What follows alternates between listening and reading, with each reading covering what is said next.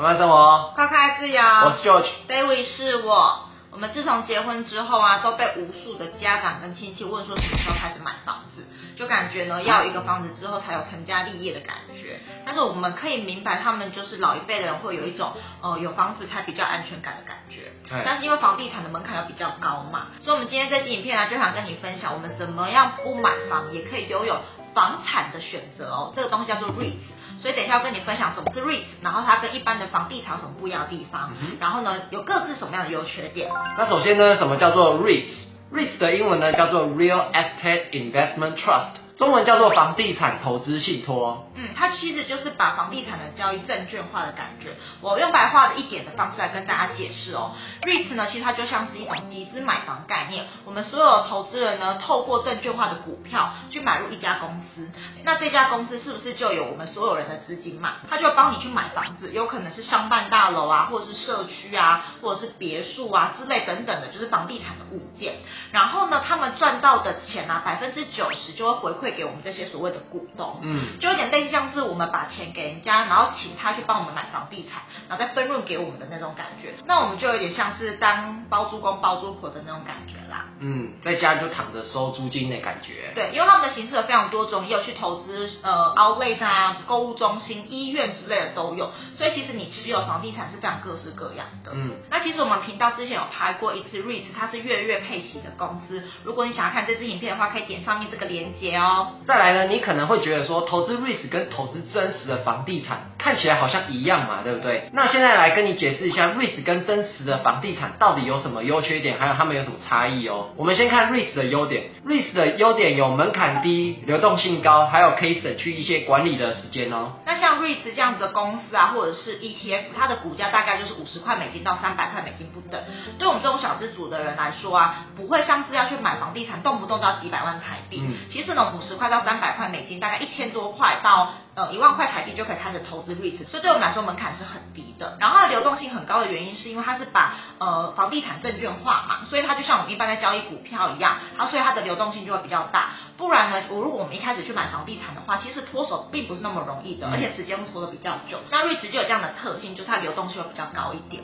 然后最棒的是，我最喜欢它可以节省我们的时间，因为呢，房地产你可能要自己去过户啊，或者是签约啊，或者谈判什么的。但是你买 REIT 的话，呢就是用一个手机下单这样就好了。嗯，真的很方便。再来看看 REIT 的缺点，REIT 的缺点呢，主要是它没有实际的房地产，再来它的实际价格不会有爆发性的成长，它是比较属于平缓的成长的一种股票。因为我们是透过证券化的方式去购买房地产嘛，所以我们并不是拥有一个实体的房屋在那个地方的。其实我们拥有的是一家公司的股权，所以呢，我们并没有持有那个实体的那个物件这样子，所以就跟一般房地产不太一样。嗯、那再来呢，因为呃房地产信托这种机制呢，它的公司没有办法像 Google 啊、Apple 那种爆发性的成长，可能每年都是二三十趴在成长，它就比较没有办法。所以单看它的股价的话呢，很难就是有这样子冲上去的那种情况发生。嗯、但是我们通常买这种公司啊，都是希望它可以配息给我们。是稳定的，而且是配比较高收益的配息，就是为了领股息就对了。对，所以呢，它跟我们在投资价差公司的做法是有点点不太一样。嗯，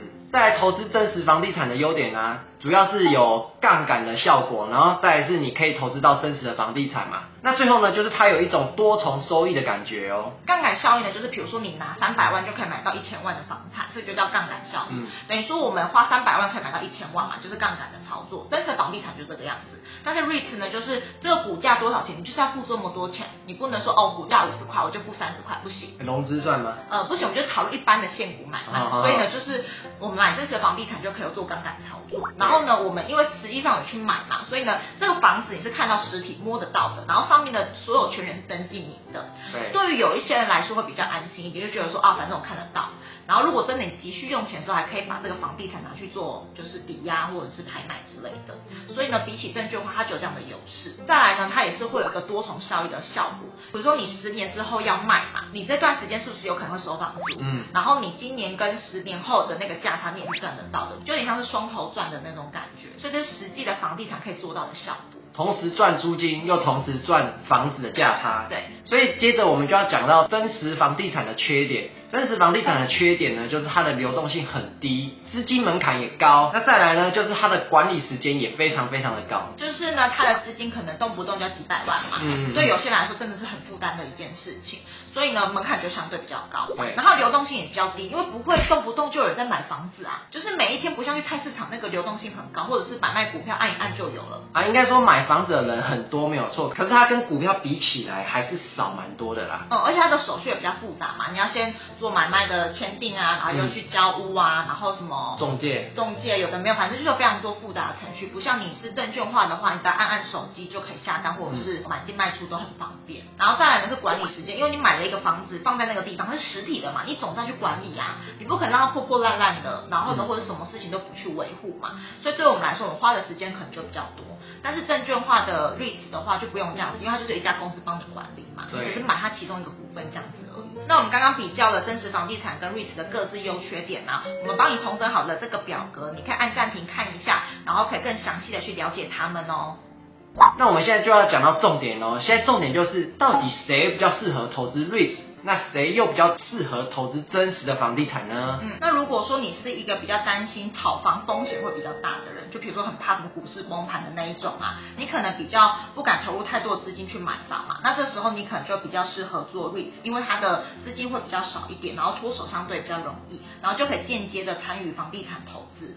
或者是说呢，你像我们一样，可能没有那么多时间、那么多的精力，还有专业知识去维护一个实际的房地产的话，那这个的话或许 REIT 也会比较适合你。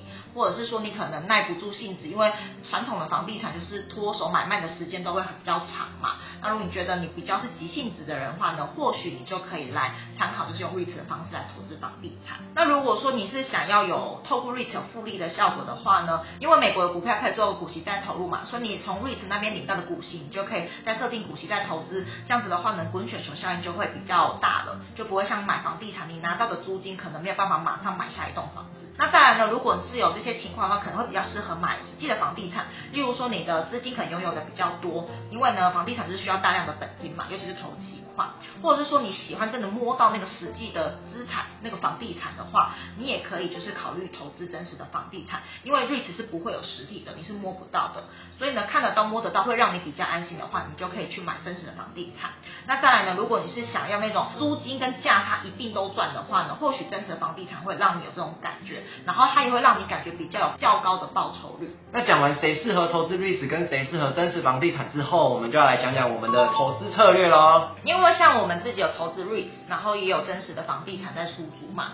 我个人是比较喜欢投资 REIT，因为呢，只要有出租过的人应该都知道，管理房客是一件很麻烦的事情。你会比较担心，就是你的房子有没有遭受一些破坏呀，或者是等等之类的。然后你可能还要去筛选客户，这种就是对我这种比较懒的人来说，就有一点不是那么的喜欢。